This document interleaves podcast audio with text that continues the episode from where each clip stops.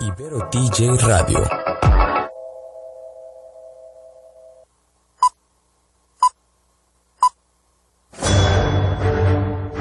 Una charla con amigos sobre los acontecimientos cinematográficos lo puedes encontrar aquí en La Esquina del Cine.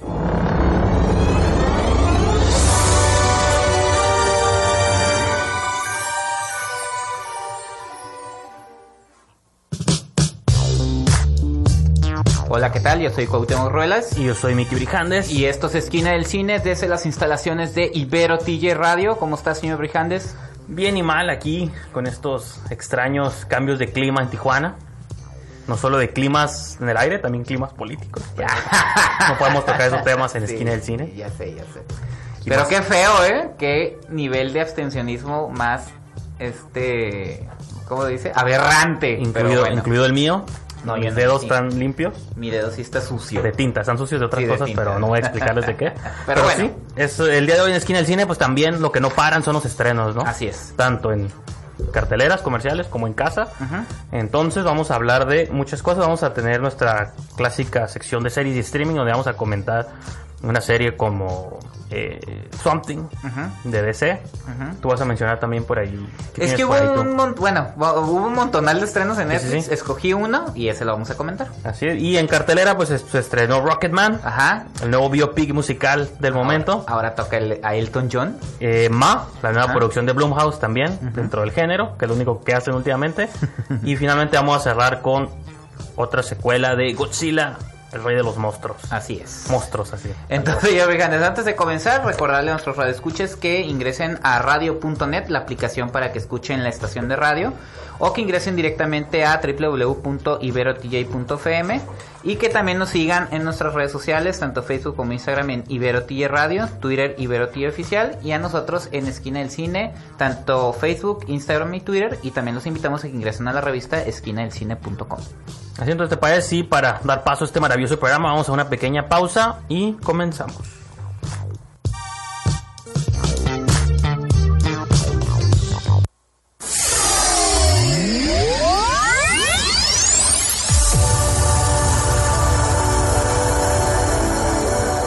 Todas las estrellas pasan por Que la fuerza te acompañe. ¡Magnífico! La Esquina del Cine.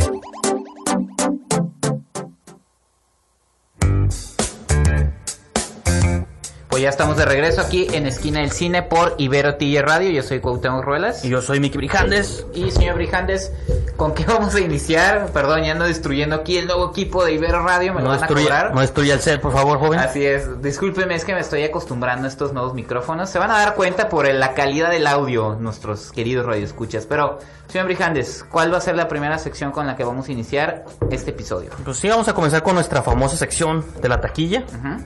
La sección favorita de los niños. Y que de algún modo también dicta cuáles son las películas que las personas están decidiendo ir a ver a las salas comerciales. Entonces, en número 10, ya para afuera va tu película favorita, Dulce Familia.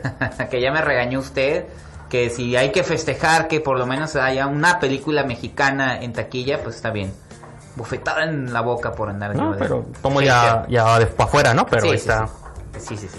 Dulce Familia duró un mes en cartelera, entonces creo que estuvo bien, ¿no? Y ahí viene Solteras, entonces eh, seguramente esa va a ocupar el lugar Sí. que está dejando. Que por ahí Dulce Familia, y repito, eso es algo positivo, creo yo. que por ahí, por ahí escuché que la película es buena, que la marketearon mal. Solteras. Ajá. Y este les adelantamos que para el fin de semana que se estrena tenemos ahí una entrevista con Mariana Cabrera, que es una actriz de Tijuana que participa en Solteras, ¿no? Pues sí, es como una especie de Rough Night, es como Scarlett sí. Johansson o The Girl. Streep con Tiffany Haddish. Exactamente. Sí, va por ahí. Pues es que es lo que me gusta de esas películas que hacen los americanos, que luego sí son vulgarzonas y Sí, sucias. sí. O sea, Hay que no sé si esta se vaya a atrever o le van a sacar como... No podemos poner a nuestras princesas en actitudes Eh, que dañen su dignidad. Y ah, cuando las actrices gringas se pueden... Ajá. O sea, se burlan de todo y se exponen de diferentes modos que dices, eso está curado. Sí, Esperemos que lo que se dice por ahí sea cierto, ¿no? Pero bueno, usted la verá, yo no. Sí, yo sí la veré. Yo veré Aladdin otra vez para llorar y cantar. O tal vez vea Ugly Dolls extraordinariamente feo. Se quedó en noveno lugar. Esta película que sepa cuándo salió. Llevamos tres semanas, ¿no? Sepa quién la hizo. Sí, Y por qué existe. Pero alguien dijo, hagan una película de muñequitos feos. y ahí está Ugly Dolls. Es su tercera semana, sí. Ok. Y ya va para afuera. Número 8. La razón de estar contigo. Un nuevo viaje. Ajá. Otra película de perritos, ya saben. del póster con el perrito en zapatos. Y duró tres semanas también. No, pues está bien. En carteles. Digo, en. Yo pienso que para la próxima semana vamos a estar en décimo lugar todavía. Puede ser, puede ser. Sí. Sí. porque este fin de semana no vienen salvo solteras y a ver y la de X-Men. Ajá. Y X-Men tampoco tiene así como, No, no, pero, como o sea, que un fandom muy Va fuerte. sí, ¿no? va a entrar, pero no, o sea, no sabemos qué lugar va a ocupar, Ajá. pero de que va a entrar, va a entrar, ¿no? Ok. En séptimo lugar, Avengers Endgame parece que ya Sí. está, Ah, ya, otro, otras dos semanas más. ya se está haciendo polvito Thanos poco a poco. Está, lleva seis semanas, un mes y medio, entonces pues aguantó y sigue dando. De hecho, Claro. cada vez se acerca más a romper el récord internacional de. Avatar, ¿no? Ok. No, el, Sí, el de Avatar. Eh, no, internacional creo que es el de Star Wars, The Force Awakens. No me Ah, acuerdo. sí. Pero hay un récord ahí bizarro que ya brincó Avatar, no me acuerdo si en taquilla americana nomás. Ajá, hasta aquí, a Titanic también. ¿no? Pero hay algún. Está por llegar al primer lugar Sí, de algo, sí. ahí busquen en su box office mojo y ahí sabrán. Trillones y trillones de... Trillones, sí. El ratón ya se llevó las bolsas de Sí, dinero, sí, ¿no? sí, porque eso está ahí. y Faltan otras por mencionar. No, y este año viene más. Ajá. este. Y el número 6, Detective Pikachu, ahí sigue aguantando. El ratón favorito de los niños. Bueno, es otro ratón. Ese es como, Como conejo, hamster, ¿no? hamster, conejo. Conejo. amarillo, eléctrico. Esta ya duró un mes y en sexto lugar, pues creo que todavía se ha mantenido ahí decente, ¿no? Número 5, Ma. Ok. Una película que yo les voy a comentar más adelante. Ajá, Cuauhtémoc no le mereció. No, no. No le mereció salir de su casa, ir a apoyar el cine de Mejor género. me quedé en casa viendo una película de Chick Netflix. de Netflix, Sí, ¿no? así es. No, pues digo, es una la nueva propuesta de Blumhouse de terror. Blumhouse puede irse o para un lado o para el otro, ¿no? Creo que siempre es como un misterio. Entonces yo más adelante lo voy a comentar Sí. en qué de lo cuál de los dos campos cae, ¿no? Ok. Número 4, John Wick para Bellum. Está Sigue bien. ahí dando este, de qué hablar John Wick. Sí, sigue dando patadas y puñetazos. Y está curioso cómo funcionan las clasificaciones, porque por ejemplo John Wick y en tercer lugar está Rocketman. En Estados Unidos son clasificación R, que Aquí está es B15. Aquí son B15, entonces como que aquí es más barco la, el Sí. público mexicano, sí, aquí, pues, ¿no? sí, aquí puedes meterte y verla. Porque en Estados Unidos, si eres menor de edad, pues nomás no puedes. Y se entiende por el contenido. No, aquí los adolescentes, o sea, saliendo ahí de la prepa, Sí, sí, sí. pueden irse a ver John Wick o Rocketman ahí al, a- De hecho, ya- al cine más cercano. Ya es muy rara la película que llega a C, ¿no? Nomás son como la casa de Jack y cosas O así. Clímax. Cosas que de plano. Ajá. Pueden Clímax era ofender. clasificación Sí, creo que sí. Ajá, que sí, pueden sí, sí. ofender las buenas costumbres. La daga en el corazón. Esa tenía clasificación. Pero ya en cine comercial ya. Nah. Cuando Pues es que realmente no, o sea, también la violencia de No, no, John Wick es, es de cómic, la de Rocketman tampoco llega a niveles de... oh, Pero el- su contenido Ah, sexual puede bueno, ofender. No, pero yo me doy cuenta que sí ya sea desde que Game of Thrones, Walking Dead, esto ha hecho como que las sensibilidades también de Sí. las audiencias, pues ya los niños ven Game of Thrones y decapitados cada Pero episodio. acuérdese que todo es cíclico, después no vamos a tolerar nada en la No, pues- pantalla. pues, ya, andamos, ya andamos Sí, camino de por a- sí hay intolerancia en otros aspectos. Mínimo que en el entretenimiento esté despejado. ¿no? Ajá, ok, ok. Y ya mencioné el número 3, número 2, Godzilla, Rey de los Monstruos. Monstruos, así. Aquí le está yendo mejor que en Estados Unidos. Habrá que ver qué pasa con el mercado No sé que en, en China, Asia. en Asia. Porque si las cosas están como están en Estados Unidos, eh, la- ver la película de King Kong contra Godzilla de Adam Wingard se ve lejano. Pero la taquilla en Asia puede que la rescate como rescató Pacific Rim en su No, esas son las películas como Venom y esas que las rescata Claro. siempre la taquilla. No, Venom le fue bien en Estados asiática. Unidos. De hecho, Dark Phoenix está muy interesante. Digo, no lo pueden ver porque es programa de radio, pero sacó un póster para el mercado chino. Es de los mejores pósters que he visto en mi vida. Y dices, ojalá. Lo compartiste en Twitter, ¿no? No, lo iba a compartir, Ah, pero lo compartió alguien seguramente porque O compártelo después para que lo parece que lo- como arte clásico así oriental, que se ve curada, pero digo, para esa película lo merecía. Sí, porque ya, acuérdate que ya es la última que Sí, van a sacar de esta generación, pues por lo menos que recaude suficiente, ¿no? Yo sigo insistiendo que Disney debería recuperar uno que otro actorcillo de esa película. Actorcillo. No, como James McAvoy, Michael Fassbender. No. Todavía les puede sacar unos 15 años No, más no de les- personaje. no les interesa, Bueno, eso no es les lo que yo interesa. les Ajá, propondría. sí. Si soy Disney y tengo todo el dinero a mi No le veo alcance, ningún caso, la verdad. No, pues yo, sí, a lo mejor yo le veo el caso por los grandes intérpretes que son Jennifer Lawrence. no, este- Jennifer Lawrence no, ya, ella no. Ah, bueno, ok. No va a querer, no, ella sí no va a querer y aparte... Ok, ok.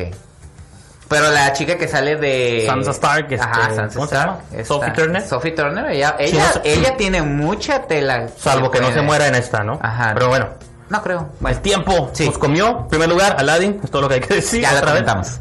No, no, Godzilla no fue suficiente monstruo para derrocar a Aladdin, ¿no? Los babuches de la... Entonces, vamos a una pequeña pausa con el tema y continuamos con más. Yo los buscaré. Los voy a encontrar. Si eres un cinéfilo, tenemos un lugar perfecto para ti en la esquina del cine.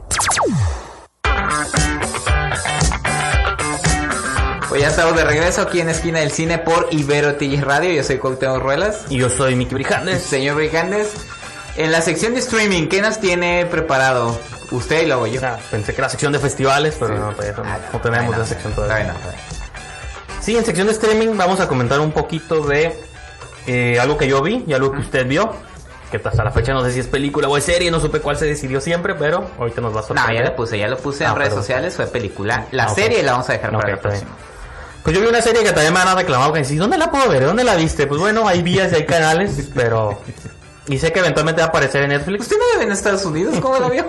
No, ya sé, pero hay canales, unos se cierran, ok. este, pero otros se abren, porque hace poquito ahí metieron al bote a los que manejaban Pelispedia, Ajá. pero hay otros canales que triunfan ahí, entonces hay modo. Yo hasta la fecha nunca sé cómo hacen dinero los programas de televisión, entonces para mí ver un, un programa, Ni cómo miden las, las audiencias, ¿no? para mí ver un programa en línea, digo, pues no, no representa ni pérdida ni ganancia, ¿no? Porque Ajá. ya, ya está pagado todo ahí. No es como el cine, que ahí sí hay que apoyar la industria cinematográfica, no bajen películas, niños. A ver, ¿por ¿de qué vas a hablar? Ah, vamos a hablar de la película de Wes Craven, The Swamp Thing. ah, el clásico. No, no es ni clásico, ¿no? No, pues de sus peores, ¿no? Si hablamos de la carrera de Wes Craven. Sí, no, sí. pues hizo una nueva serie. Ya saben que aquí yo me muero en la cruz de DC. Entonces, todo lo que saquen, todos sus productos, Titans, este, Supergirl, no importa la cadena, estoy esperando Batwoman, todo lo que hagan, pues yo lo mínimo le doy oportunidad. Que me guste o no me guste, la mayoría no me gusta. este, pero lo veo. Entonces, con, mm, con Swamp Thing, pues es una nueva adaptación de este personaje de DC Comics que tiene sí referencias con personajes clásicos como Frankenstein y otros este, criaturas ahí mitológicas, pero de algún modo pues es una creación original de, de DC Comics, ¿no? Que incluso esas creaciones que tenían desde los tiempos que sean cómics de terror. Sí, como- pero quien le dio nueva vida y quien lo, lo, lo dio una, un giro totalmente distinto fue el gran escritor y soy súper fan, por eso yo conocí mucho de... El creador es Lin Wayne del Sí, personaje. Pero quien lo reinventó 80 fue Alan Moore. Sí. Los 80 En creo The que Saga of the Swamp Thing.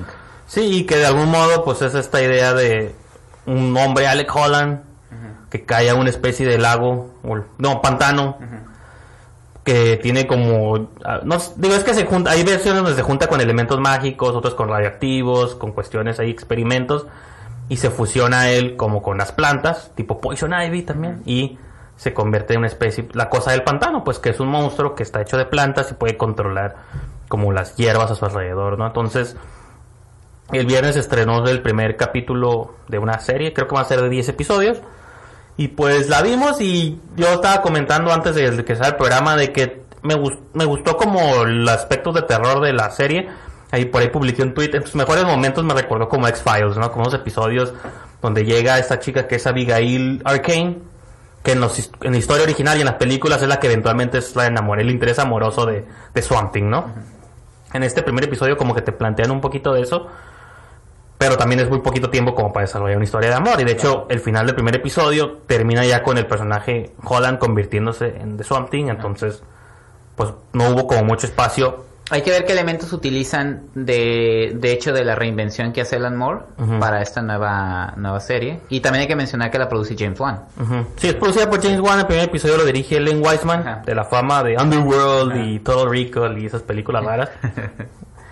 Y pues yo, yo lo que me creo que la trama es un tanto genérica, siento que ya hemos visto mucho esa historia de la chica con un pasado torturado que regresa a su pueblo porque tiene que hacer un último trabajo ahí y mientras ella está como tratando de arreglar su vida y su pasado trágico, al mismo tiempo se está involucrando en nuevos problemas. Entonces están como queriendo desenmascarar esta compañía que de algún modo tiene algo que ver con tóxicos y que repito, eso hace que provoca por estar indagando en cosas que no deben tanto ella como parte de la CDC como Alec Holland de manera independiente es como un científico y medio loco provoca que le, le den un tiro un par bastantes tiros Se pudo haber muerto, no se sabe. La película, termina, el episodio termina con que se cae al, al pantano y ya sale como la cosa y ahí se acaba el episodio. Entonces, en los aspectos de terror y visual está bien, pero la trama se me hizo un tanto Genérica. como básica. Habrá que ver a dónde te lleva, ¿no? Ok.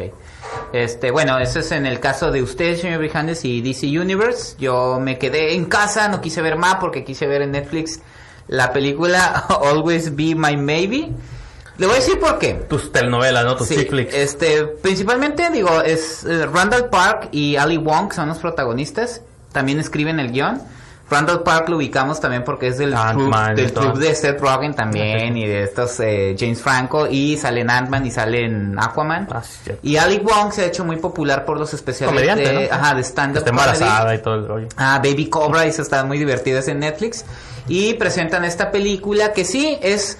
eh, trata la historia de estos dos personajes de que interpretan, eh, que son Sasha y Marcus, respectivamente Ali Wong y Randall Park, que son súper amigos desde que son niños, adolescentes, hasta que sucede un, un evento trágico en la vida de ellos y ambos se separan.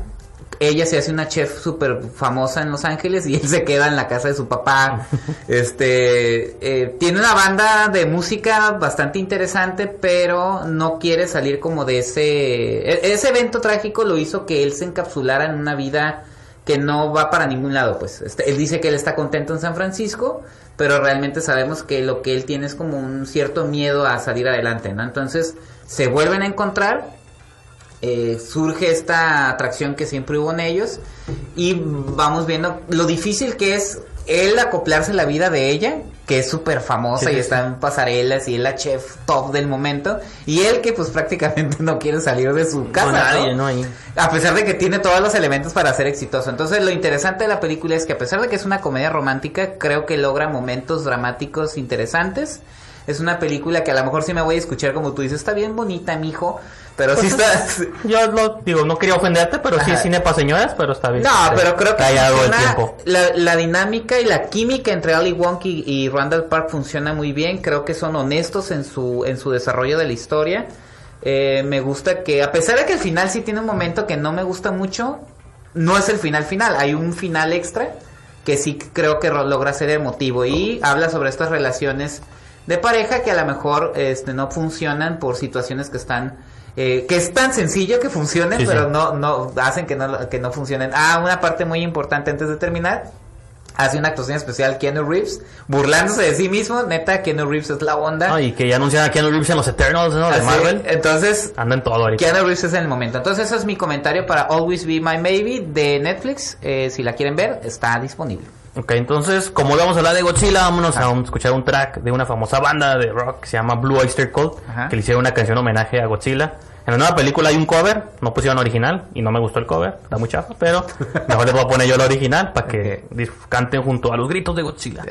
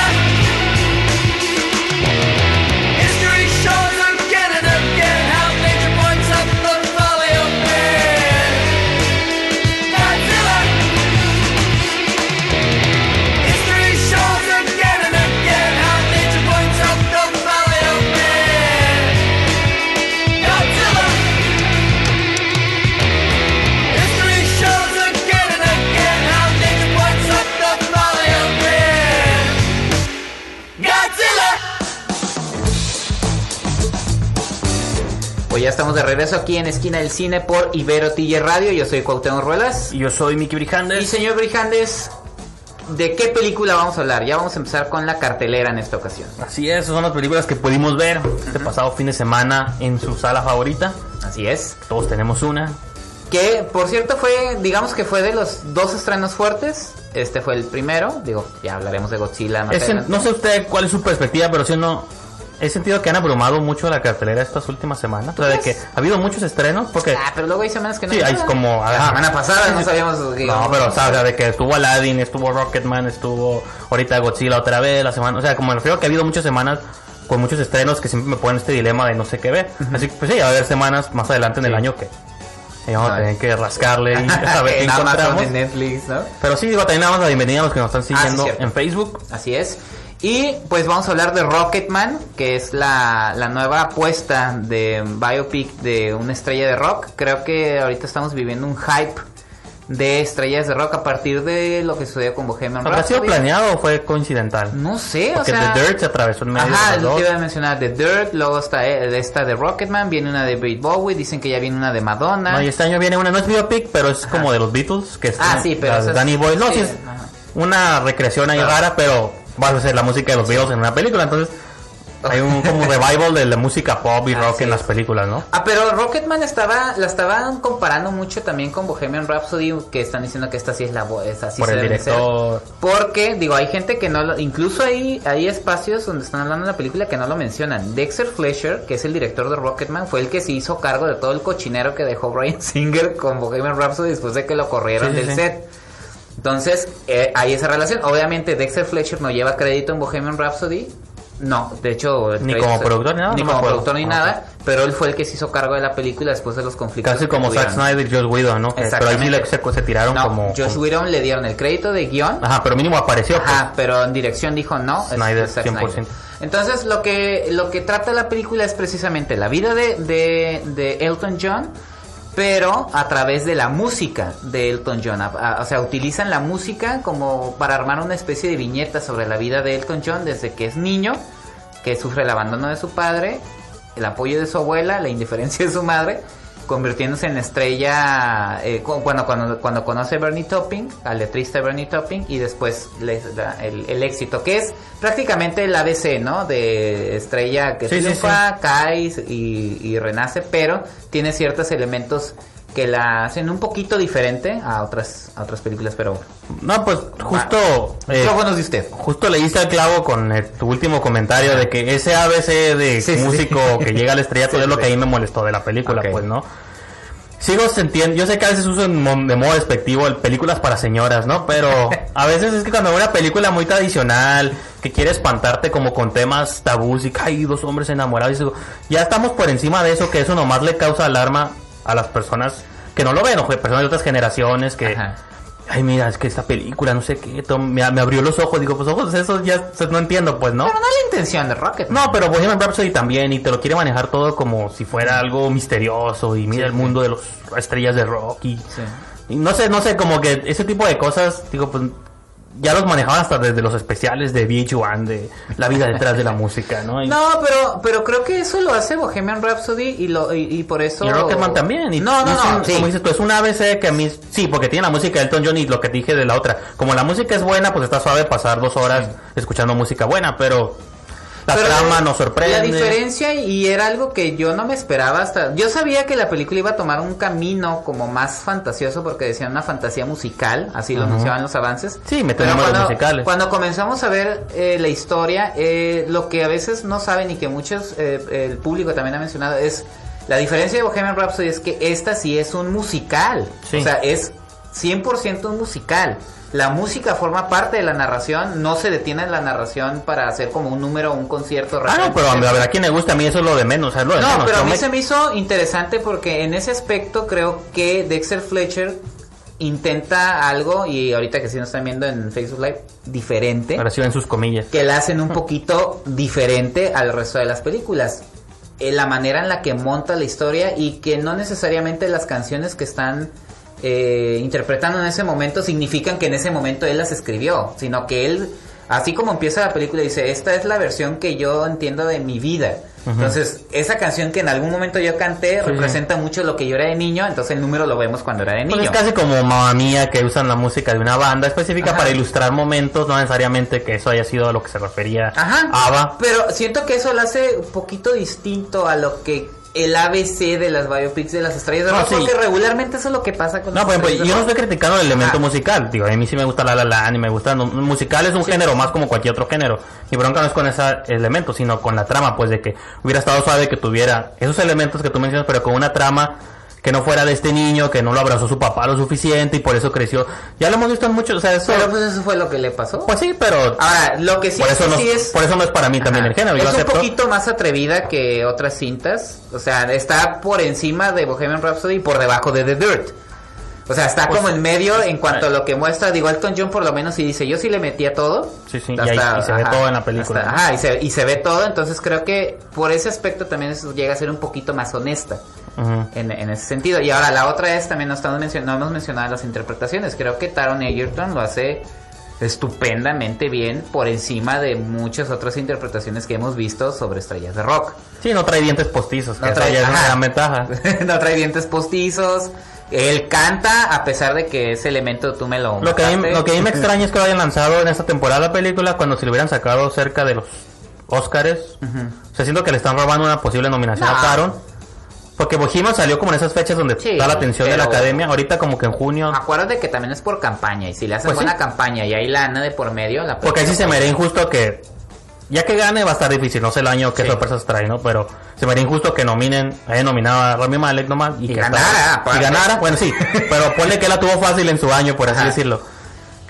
Que veremos Taron Egerton va a tener que luchar contra Leonardo DiCaprio en Once Upon a Time en Tijuana, en Tijuana, en Hollywood.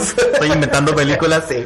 Va a luchar contra The Irishman de Martin Bueno, Scorsese, sí, entonces no sabemos qué. A ver, a ver qué, eh, eh, qué sucede, ¿no? Pero creo que es... No, o sea, te- doy el punto Para de los fans de Elton John, para los fans de los Sí. musicales y para los que les gustan las historias de las estrellas de rock, creo que es una, una buena apuesta. Sí, sí, te doy, o sea, tiene razón en todo eso, yo acepto que no es para mí, se me hace como un tipo de película que no, no me sorprende, al fin y al cabo se me hace como muy básica, pero con todos esos tres puntos que dices tú, si eres fan de esas cosas, sí te va a gustar, Adelante. ¿no? Pero bueno, vamos a una pausa, Gautemo, y continuamos con más.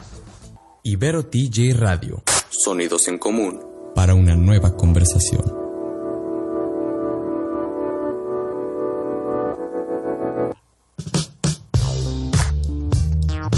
Pues ya estamos de regreso aquí en Esquina del Cine desde Ibero TJ Radio. Yo soy Cuauhtémoc Ruelas. Y yo soy Miki Orijandes, Señor Rijandes, ahora el micrófono es todo de usted porque va a hablar de la cinta de género que se estrenó este fin de semana. Mamá. No. Ma.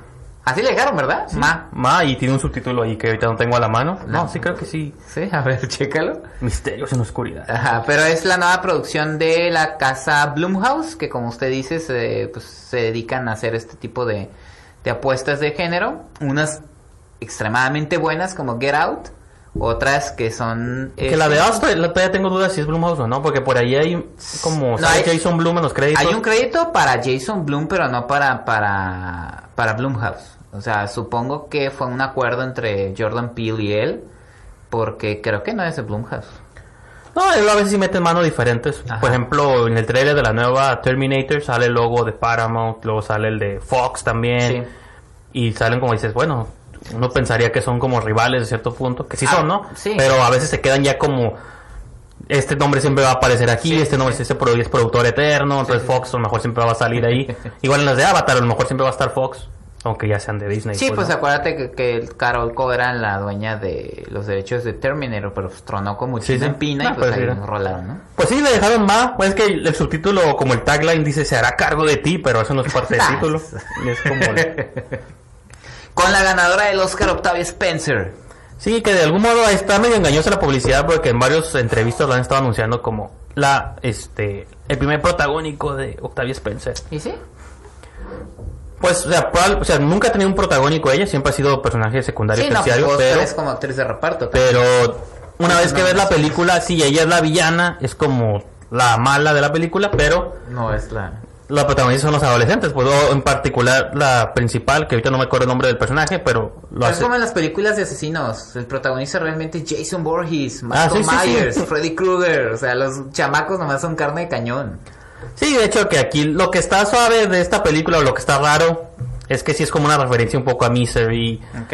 a ese tipo de películas, también otra vez usando el término de películas para la televisión, pero me recuerda como esas películas que como abundaban en los noventas de la niñera asesina, ¿no? Y que Ah, sí. quién está cuidando a La mano hijos? que mece la cuna. Ándale, como ese tipo de películas que son tramas así, otra vez para señoras de televisión. Ah, usted trae algo. Traigo en contra señoras, tengo mis complejos. Sí, cuidado con Fui- eso, fui ¿eh? abusado por señoras como ma- no y de algún modo Ah, me refiero a que de algún modo Ya está soltando spoilers, señor. están como haciendo estas tramas de que de algún modo son como para generar una especie de morbo pues de que oh, la mamá la señora que hace algo. pues la película la serie la más bien la serie la película va de que este grupo de adolescentes simplemente pues son les gusta hacer fiesta les gusta tomar un- toman en la calle y la policía los detiene y casualmente una- en un momento que le piden ayuda a una señora que les compre alcohol porque son Sí, es menores de edad de, señor, ¿me puede comprar Sí, unos botes? les dice ella no pues En Estados Unidos, porque aquí nos venden Ajá, sí, sí. en cualquier lado. Ahí les dice ella, ok,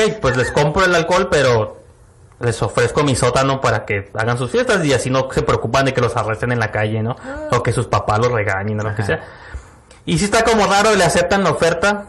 Lo que se sabe de la película es que tú crees que la primera vez que aceptan la oferta y empieza como todo, pero no.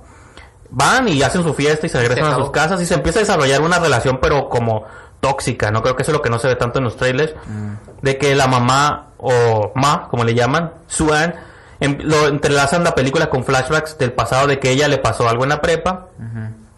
Clásico bullying, pero como que raya en el abuso y como le gustaba a ella un chico y el chico como que la, la engañó y dice, no, si tú también me gustas y vamos a hacer tener sexo por primera vez, pero todo es un gran como una, una broma pues que le están jugando como Carrie, ¿no? Que es que le juegan a esta gran broma a Carrie.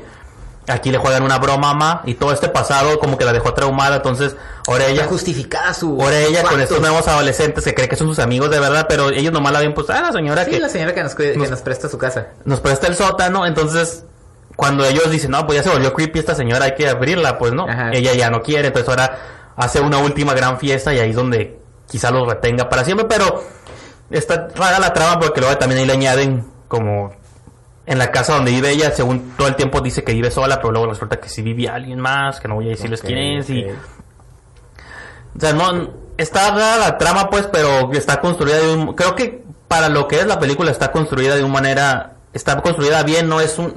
No es de las mejores de Blumhouse, pero tampoco diría que es de las peores porque la película está...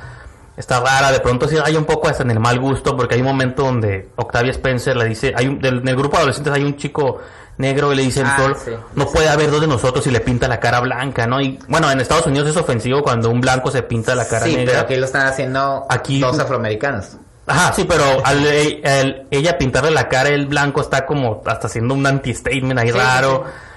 Igual a una chica le dice, hablas mucho y le empieza a coser la boca. Y no sé, hay como que no es un momento así explosivo como Slasher, pero como que ella tipo Misery los tiene a todos en su sótano y les empieza a hacer como cosas a todos. Y no sé, pues no es, una movie difícil de recomendar porque no...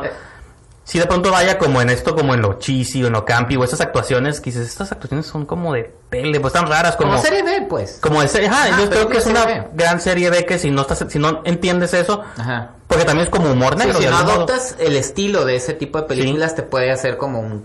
Como, Ajá. ¿Qué estoy viendo? Sí, y que es donde yo creo que puede dividir opiniones, porque si esperamos una película seria al nivel Get Out o Us, pues no es, pero tampoco es verdad o reto, estas películas de adolescentes ajá. Aquí el hecho de tener a Octavia Spencer como tu villana, Sí, pues ya te- ya te dramatices, pero ella está consciente de que está chistoso el concepto, pues una señora ma y obsesionada con adolescentes, luego hay un momento donde empieza a besar a uno que le gusta, y es una señora besando a un niño, oh, no, ¿qué está pasando? Pero es que está bizarro eso, pues ya Sí, esas sí. decisiones son las que sí me gustaron, pues de que dices, no puedo creer Es que la atrevida, movie, pues. no puedo creer que la movie lo esté haciendo, pues, Ajá. pero como dices tú, ¿qué es lo que hacía la serie B? La serie B Sí, la serie te, entregaba una movie a veces plana, pero decías el final, no Ajá, puedes creer el Los final. momentos es de, de, de extremo, pues, ¿no? Y creo que esta película sí tiene sus momentos, pues donde también está jugando con los géneros, porque bueno, si Ma fuera hombre y ella estuviera besando a un adolescente de manera, Ah, se sí. cambiaría así como Sí, sí, el concepto. Aquí el hecho de que sea una mujer la que se lo hace a un hombre o le gusta, porque hay un momento donde hace que uno se encuere, uno de los estudiantes se encuere nomás, y es una broma, y dices, pero ¿por qué? ¿Qué está pasando? Pues no entiendo película. digo, pero a mí las sensaciones no me molestan. Entiendo cómo va a haber personas que digan, pues, ¿qué es eso? No sé qué vi. Y le está yendo más o menos. Y cochinero. Le podría estar yendo mejor. Sí, aquí quedó en taquilla. quinto lugar, que es- con las competencias que tiene se me hace un buen lugar. Sí. Y pues bueno, eso fue Ma, dirigida por Tate Taylor, por cierto, que Ah, sí. hizo la de, de Help también. Que fue por la que ganó el Oscar a Mejor Actriz de Reparto. Y trae otra aquí con este Jessica Chastain Sí. próximo año, entonces a ver qué propone. Entonces, vamos, vamos a hablar de Godzilla en el siguiente segmento, así que vamos con escuchar un track de la nueva película y continuamos.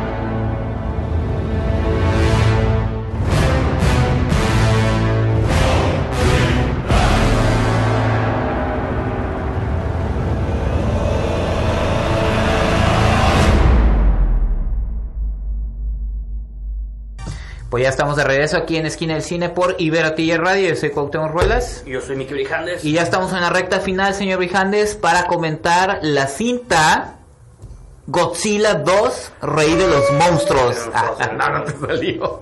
Y fue la razón por la que escuchamos antes del, del corte este la música, bueno, ya eh, Sí. modernizada. Sí, es la nueva- una nueva versión. Ajá, de- pero del tema original de Godzilla, ¿no? Que hay que recordar que Godzilla surgió en 1954 en Japón, en la película Kochira, dirigida por eh, Ishiro Honda, que hablaba sobre los temores de la... Hay que recordar que había pasado, creo... No había pasado ni 10 años, creo, Ajá, de- fue la catástrofe de Hiroshima y Nagasaki. Ajá, entonces eh, Japón a través de ese personaje, de esa película, narraba eh, un poquito esos los terrores, ¿no? De los desastres que pueden surgir. interpretados a través de un monstruo, que Ajá. era como combinar el cine occidental, que en ese tiempo Sí. estaba contando historias de monstruos gigantes, pero eran diferentes, ¿no? Como Claro. el, hom- el hombre, de, como el monstruo de las mil leguas y Sí, cosas sí, así. sí. Como esas referencias, pero adaptadas. Porque la primera película, digo, los que Es un drama. visto, Es un drama serio, en blanco y negro, sombrío, donde ves las tragedias, que no son muy diferentes a las que sigues viendo hasta hoy en los momentos de guerra y eso. Y Godzilla era una catástrofe natural. A partir de la 2... Sí, es que esa es la cosa. El camino que pudo haber tomado Godzilla, o sea, pudo haber sido dos. La vía del drama o monstruos que ayudan Sí, lo que pasa es que la primera pegó en taquilla y desde Ajá. entonces estaba vestida de que, oye, pues avéntate otra, ¿no? Honda, porque las primeras 3, 4 las hizo Honda. No, tiene varias, tiene Sí, más. hizo varias, pero Ajá. creo que las primeras sí las siguió en, conse- en consecutivo y Sí. ya eran las demandas de los Y- productores. Y eso fue lo que convirtió a Godzilla o Godzilla como lo conocemos acá, este, en el gran personaje tan popular. Inventó un género en sí mismo. Inventó un género en sí mismo. Se han intentado, bueno, la versión de Emery que es malísima. ¿no? El concepto de los mundos extendidos lo inventó Ajá, Godzilla, porque siempre los mon- aunque no había seguimiento real, pero los monstruos, ya cuando peleaban una vez, ya se hacían amigos, y en la siguiente película, Motra y Godzilla ya eran compas, luego Claro. entraba Rodan, el villano siempre fue Ghidorah. Ghidorah. Entonces, aquí de algún modo Estados Unidos nunca había adaptado a todos, como esto se habían hecho Godzillas, Sí, el Godzilla Pero- de Emmerich, que es Ajá. malísima, pero en un hace- concepto súper raro. y la de hace cinco años con Gareth Edwards. A mí Exactamente. me gusta mucho esta película y esta de algún modo sirve como Pues es la segunda parte. De esa también es secuela un poquito de King Kong porque Ah, sí. en la siguiente película, la 3, Se van a van a enfrentar. enfrentar King Kong contra Que Godzilla. son los mundos extendidos. Un mundo extendido, pero repito, eso ya estaba planteado desde las Sí. originales, no es algo que inventaron. Pero Godzilla siempre ha estado presente, hasta en el, en el, en el cine japonés de Toho, digo, Ah, nunca dejaron de hacer películas. todavía Shin Godzilla es la más reciente. Han sido eh, como breaks grandes, pero nunca han ajá, dejado de hacer la saga. Mil- Millennium o Sí, que Millennium. no- a partir de los 90. Kitamura hizo una, ¿no? Godzilla Están- 2000. Sí, hicieron varias como unas 15 en los 60, 70, luego el 85 creo que fue un reboot que duró hasta los 90, en 90 creo que matan a Godzilla, luego en los 2000 hay una nueva reiteración, luego están versiones animadas que están en Netflix, Ahorita están unas. está Shin Godzilla que fue como un Ajá. nuevo reboot para Japón y América haciendo su propia versión. Ajá. Entonces, repito, Godzilla esto es un icono de la figura pop Sí. que siempre ha estado y siempre va a estar, ¿no? y, y también la calidad de las películas varía un poquito y como creo yo que es el caso y para hablar un poquito de la nueva Sí. King of the Monsters dirigida por Michael Dougherty Ujú. Yo me consideraba fan de él pero Pero a ver, aquí me entiendo que de aquí entran muchas manos entran Sí. las manos de Toho entra Legendary o Warner y entran Warner. hay muchos personas Legendary es de China, Toho es de Japón, Warner es de Estados Unidos. Sí. Entonces, de entrada ya tenemos tres países ahí involucrados. sí entiendo esta idea de que hay muchos maestros que complacer Sí. No estoy diciendo que Dougherty sea mal director, yo lo que, con lo que me quedo, porque el argumento contra lo que yo sentí es de que siento que la trama humana está muy floja, muy repetitiva, lo hemos visto muchas veces. Y estorba. El contraargumento que he escuchado mucho es, bueno, al final tú ves la movie por los monstruos, no por la trama. Yo sí, entiendo eso 100%.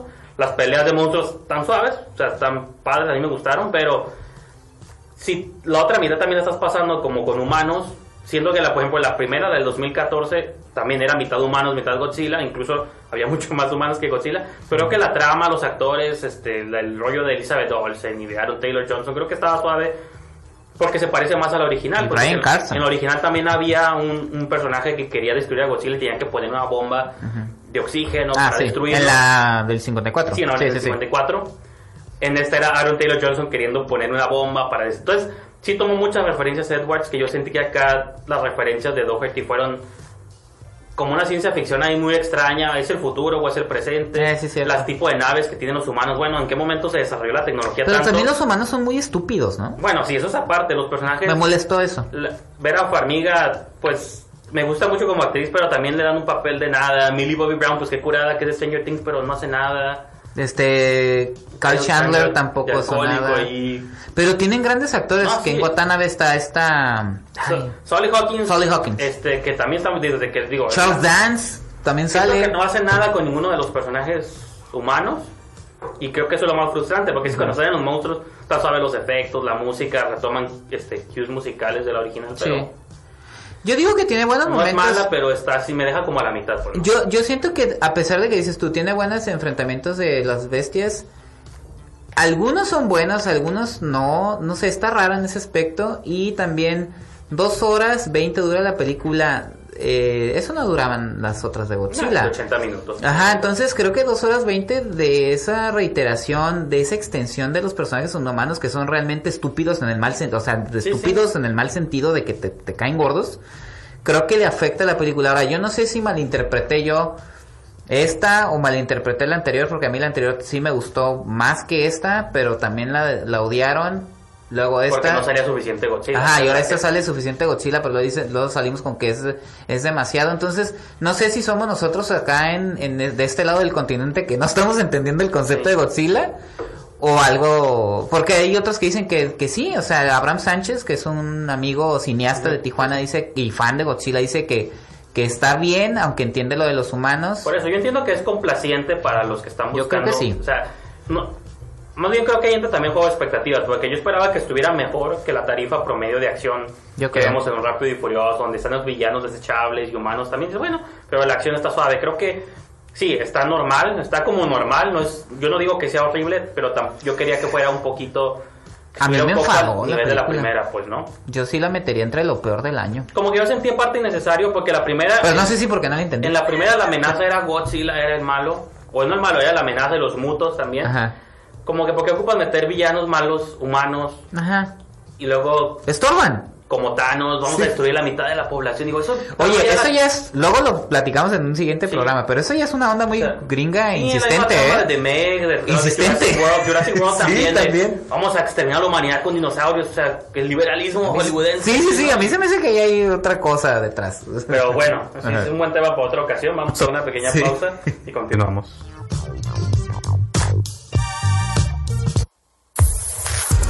Comunícate. Ibero TJ te escucha.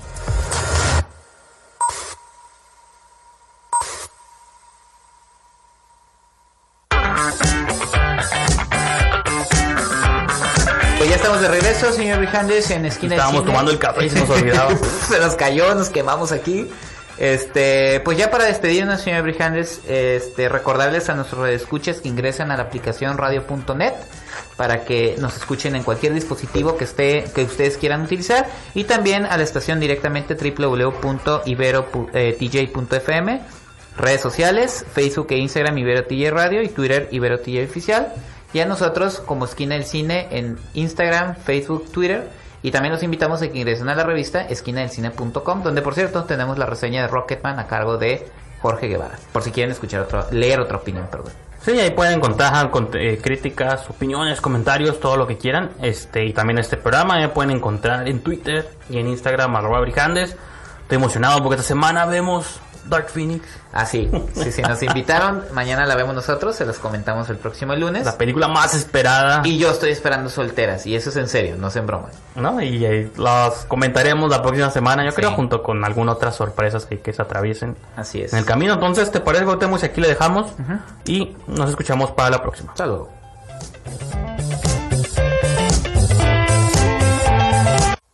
Corte y queda.